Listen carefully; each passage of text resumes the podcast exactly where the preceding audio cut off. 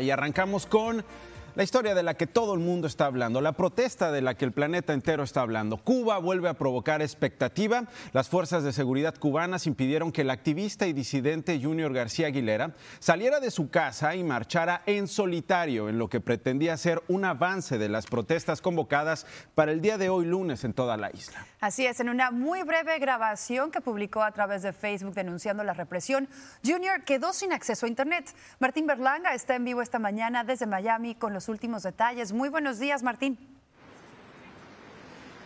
¿Qué tal? Buenos días. Les saludo desde la emblemática Torre de la Libertad, en donde se espera que decenas de miles de eh, cubanos en el exilio pues se manifiesten por la pequeña Habana. Esto en solidaridad con lo que ocurra en la isla. Todavía no se sabe qué es lo que va a pasar.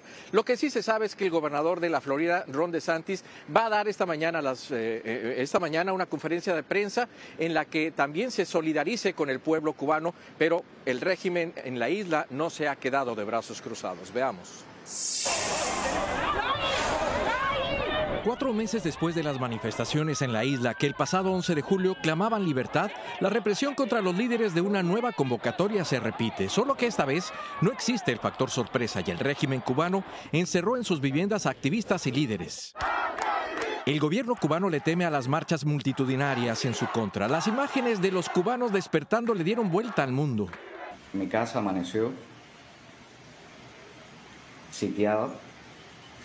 Está rodeado todo el edificio de agentes de la seguridad del Estado vestidos de civil, haciéndose pasar por pueblo, como suelen hacer. Eso no sorprende a ningún cubano.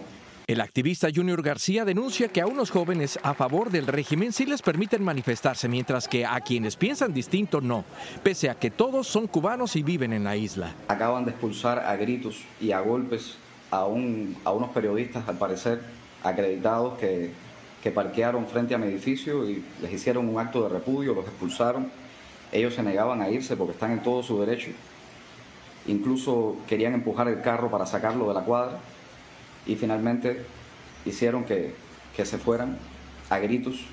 Están contra la Constitución, convocaron una marcha y a pesar de que él dice que iba a marchar solo, sabemos a ciencia cierta que se le pueden unir muchas personas en el camino y lo que estamos es tratando de que haya una confrontación pueblo. Mientras que algunos periodistas internacionales le retiraron sus credenciales, otros como Abraham Jiménez, según dijo en su cuenta de Twitter, no podía ni siquiera salir a tirar la basura de su casa y estaba sitiado por agentes de la seguridad del Estado y policía. El Washington Post denunció a las autoridades cubanas el acoso con el hashtag informar no es delito. Mil razones para marchar. Mil y una esa una para mí es la lucha contra todas las violencias, sobre todo contra la violencia de Estado, que parece consustancial a Cuba. Mi motivo, mi razón, mi meta, no a la violencia. Por eso les invito a todos a usar el color naranja. Motivos de descontento sobran. Queda claro que los cubanos dicen sin decir que están hasta la marcha. El régimen también ha estado vigilando la labor de los periodistas y algunos denuncian que resulta muy difícil la comunicación por las redes sociales. Cuando los cubanos piden libertad, el llamado es primero particular y luego general.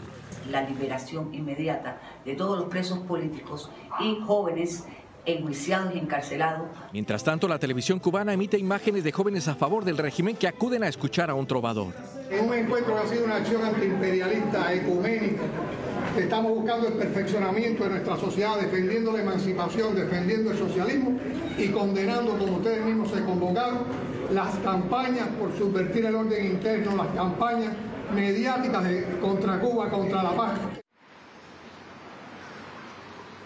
Aunque esta convocatoria para la marcha del 15 eh, de noviembre es para muchas ciudades, aquí en el, en el, exilio, en la capital del exilio cubano, en Miami, pues ya desde ayer y antier estaban saliendo a las calles a manifestarse con banderas cubanas y estadounidenses, muchos miembros de este exilio y por supuesto que pitaban el claxon y también eh, ponían algunas melodías a favor, unas canciones a favor eh, pues de esta patria y vida, que es lo que están pidiendo para sus eh, compatriotas. Así que eh, el movimiento viene presentándose no únicamente aquí en Miami, sino en muchas ciudades de la Florida y de los Estados Unidos y de el mundo entero, como lo has mencionado Nacho, porque esta es una solidaridad internacional a favor del pueblo cubano. Vuelvo con ustedes. Martín, muchísimas gracias por esta información. Importante recalcar que el secretario de Estado Anthony Blinken le ha pedido al régimen cubano que por favor le permita a la gente protestar de manera tranquila y pacífica porque es su derecho democrático. Efectivamente, importante lo que decía el secretario en la víspera justamente de lo que ocurre el día de hoy. Pero cambiamos de tema, la otra historia. La otra historia que acapara titulares hoy día es que el número de víctimas fatales por la estampida en el Festival de Música Astro World de Texas ascendió a 10. La última persona en fallecer es Ezra Blunt, un niño de apenas nueve años. Se convirtió en la persona más joven en morir tras ser arrollado por una multitud durante ese concierto del rapero Travis Scott. Así lo informó el alcalde de Houston. El pequeño llegó al hospital en malas condiciones, fue inducido a un estado de coma. Luego el padre contaría que en medio del concierto perdió la conciencia por falta de oxígeno y cuando despertó no sabía en dónde estaba su hijo. Cuando lo encontró ya sufría de inflamación cerebral y traumatismo en casi todos sus órganos. Descanse en paz y un abrazo a sus familiares. Se intensifican los preparativos para hacer frente a posibles disturbios en Wisconsin, donde al menos 500 efectivos de la Guardia Nacional están en alerta a medida que el juicio contra Kyle Rittenhouse llega a su fin. Así es, este lunes serán los argumentos de cierre y se espera que la próxima semana pues ya haya un veredicto en contra del joven acusado de disparar en agosto del 2020, matando a dos personas, hiriendo a un tercero durante las manifestaciones contra la violencia policial en Kenosha. Ahí se encuentra en vivo Rubén Pereira con todos los pormenores. Muy buenos días, Rubén. ¿Qué más espera para hoy? ¿Qué tal compañeros? Muy buenos días, los saludo en esta mañana muy fría aquí en Kenosha, Wisconsin. Estamos afuera de la corte, como bien lo han dicho, hoy se esperan los argumentos finales, eh, tanto de la fiscalía como la defensa en el caso de Kyle Rittenhouse, acusado de haber matado a dos personas y herido a otra. Y este es un caso que tiene opiniones divididas tanto aquí en Kenosha como en todo el país, mientras unos piensan pues que eh, es un patriota que vino a defender la propiedad privada de los disturbios, otros piensan pues que este muchachito que en aquel entonces tenía 17 años no debió haber venido armado con un rifle de asalto y tampoco haberle disparado a estas personas. Veamos. A más de un año de su arresto, Kyle Rittenhouse pronto conocerá su futuro legal. El joven, quien tenía 17 años en ese entonces, es acusado de matar a dos manifestantes y herir a un tercero durante los disturbios que se desataron en Kenosha, Wisconsin, en agosto del año pasado, después de que un hombre negro, Jacob Blake, fuera baleado por un oficial de la policía de Kenosha. La semana pasada, Rittenhouse subió al estrado y en un emotivo testimonio, donde incluso rompió en llanto, relató que se sintió acorralado y atacado por Joseph Rosenbaum y Anthony Huber, dos de los manifestantes que murieron tras recibir disparos de Rittenhouse. Bajo juramento, el defendido testificó que actuó en defensa propia y que su intención no era de matarlos, mientras que la fiscalía intentó demostrar que las acciones de Rittenhouse fueron criminales. Rittenhouse enfrenta seis cargos, incluyendo el de homicidio imprudente en primer grado. El pasado viernes, el juez que preside este caso indicó que podría permitir al jurado considerar varios cargos menores, además de los cargos de asesinato que la Fiscalía ha presentado en contra de Rittenhouse.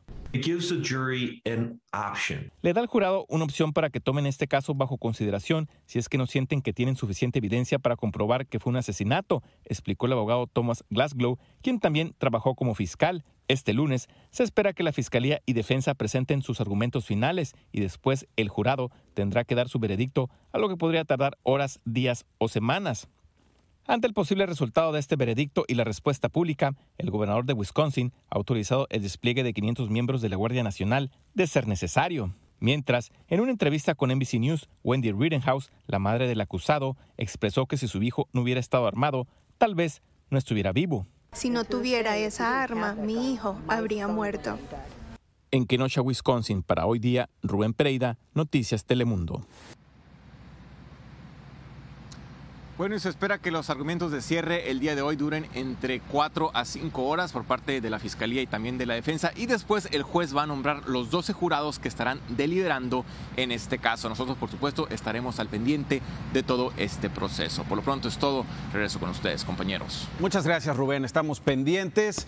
Cambiamos de asunto con un índice de desaprobación del 53%. El presidente de los Estados Unidos de América, Joe Biden, da hoy luz verde a su buque insignia, la ley de infraestructura. Así es, y en el tintero del Congreso aún queda el proyecto de gasto social, eso sí, de cara a un próximo receso en el Capitolio, y por eso el tiempo apremia. Hoy día el presidente Biden puede celebrar una victoria, la firma del paquete de infraestructura de un billón de dólares aprobado en el Congreso. Esta ley promete transformar la cara del país durante los próximos años y generar millones de empleos, como lo afirma el congresista Chuy García. Es eh, una medida transformadora que va a ayudar a los niños. Está toda la inversión de infraestructura para los sistemas de eh, transporte en todas partes de la nación, la renovación de carreteras, de puentes, eh, la creación de nuevos, nuevas pipas de agua para agua potable, para tenerla más limpia, para deshacernos del plomo que contienen las pipas viejas. Se verá si esta medida ayuda al presidente Biden, quien según la última encuesta de ABC Washington Post, tiene los peores índices de su gestión. Lo desaprueba el 53%, mientras que el 41% lo aprueba. Los principales reclamos, la situación económica y el aumento de precios. Al tener acceso al cuidado de niños, las familias podemos regresar a trabajar. Al regresar a trabajar, se revitaliza la economía con la producción de insumos y servicios. Para que le aprobaran esta ley, Biden tuvo que renunciar a más de la mitad de su ambicioso plan inicial de 2.3 billones de dólares y por eso hay quienes opinan que lo recién aprobado no es suficiente. Es importante decir que a pesar de que esta ley tiene elementos muy positivos, queda coja, no queda completa, sino va acompañada del Build Back Better, que es, una que es la única legislación que le va a permitir a la administración del presidente Biden y al país entero cumplir con la meta de reducir las emisiones en un 50% para el año 2030. Ante este panorama, los demócratas insisten en la urgencia de aprobar el plan BBB o Build Back Better de gasto social. Aunque el tiempo es corto, pues al Senado solo le quedan tres semanas de trabajo este año. Sin embargo, la administración Biden confía en que las inversiones millonarias en educación y salud, entre otras, ayuden al bolsillo de los estadounidenses pues situación un poco compleja en cuanto a la inflación que se encuentra en 6.2%. Se espera que se regularice para el próximo año. Mientras tanto, nuestros bolsillos seguirán sufriendo. Así es. Sara, muchísimas gracias por esta entrega.